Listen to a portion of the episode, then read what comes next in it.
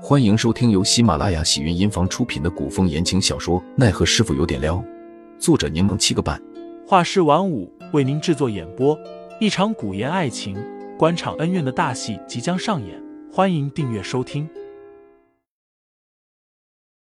第九十八章，摄政往上。杜潇潇，拜拜了您嘞！杜潇潇撒腿就跑。凌寒看着犹如兔子般快速窜出去的杜潇潇，无奈低声失笑，随后眸光落在那份糕点上，唇边笑意微敛，眉心蹙起。天子寿诞也被称为降诞节，与七夕、中秋一样，属于传统节日。据说当日百官入宫上寿，举行盛宴，共庆天子万福。而近些日子，封疆大吏、外藩使节也全都会去帝都，共襄盛世。祥诞节还未到，帝都之内已然张灯结彩，到处洋溢着喜庆欢悦的气氛。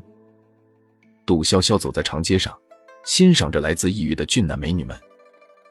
陈云斌，快看快看，那个少数民族的姑娘好漂亮！陈云斌顺着杜潇潇指着的方向望去，哪个？就那个，就是那个身着红袄、骑着骏马的草原姑娘，真是又美又飒。杜潇潇说着，撞了下凌寒的胳膊。小师傅，那个同行的汉子是不是也挺英俊的，粗犷魁梧，散发着野性的魅力？凌寒对于杜潇潇让自己关注男人的举动略有不悦，随后又见杜潇潇双眼放光，兴奋地拽了拽自己的胳膊，用下巴和眼神示意自己看过去。凌寒不解，抬眸正对上杜潇潇刚刚说的那个草原姑娘的视线。那姑娘性子豪爽，露出笑容，目不斜视地一直看着凌寒。凌寒心中更为抑郁了，拽开自己的衣袖，转头就走。偏那个冤家还嬉皮笑脸的跟在自己身后，问他：“小师傅，你不会害羞了吧？”林寒还未出言，便见杜潇潇又被其他人吸引了目光。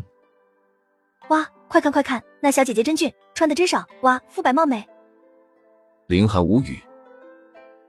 一路上，杜潇潇还兴致冲冲的跟陈云斌说那个穿的少的小姐姐，什么腿真白。腰真细，就是感觉有点冷。杜潇潇说着，话题一转，问道：“我有点期待皇帝的生日会是怎样的场景，会有什么表演或者福利吗？”陈云斌答道：“这个我也不清楚，不过听其他人说，往年都会放假三日，还会举办庆典，会有浩浩荡荡的一列队伍，从西街一直表演着入皇城。他们会身着红紫银绿、色彩斑斓的衣衫。”或紧袄宽衫带鱼冠裹肩头，会舞剑器、执锦杖、捧宝盘、跨雕剑等等，表演项目很多，总之十分热闹。杜潇潇很感兴趣，问道：“那我们可以跟着入皇城吗？”当然不行，就算是武艺为与吴俊彦，也必须得到批准与特令才可皇城。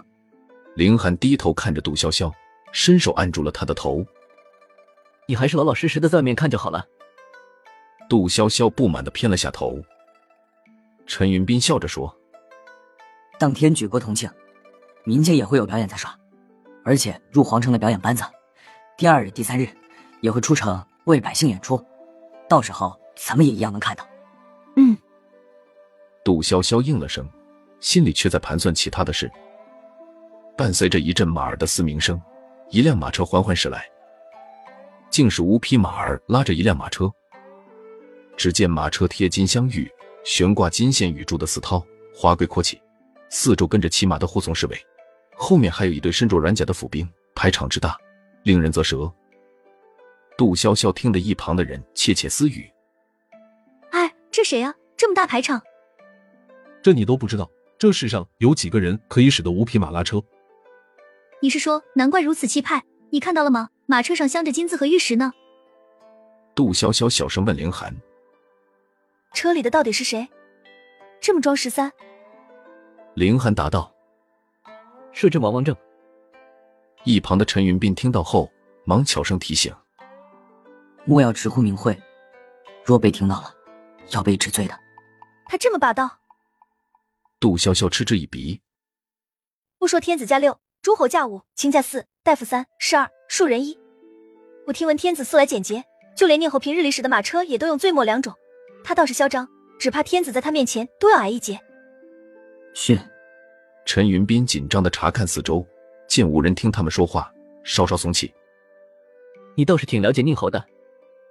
凌寒冷不丁的来了一句。听众老爷们，本集已播讲完毕，欢迎订阅专辑，投喂月票支持我，我们下集再见。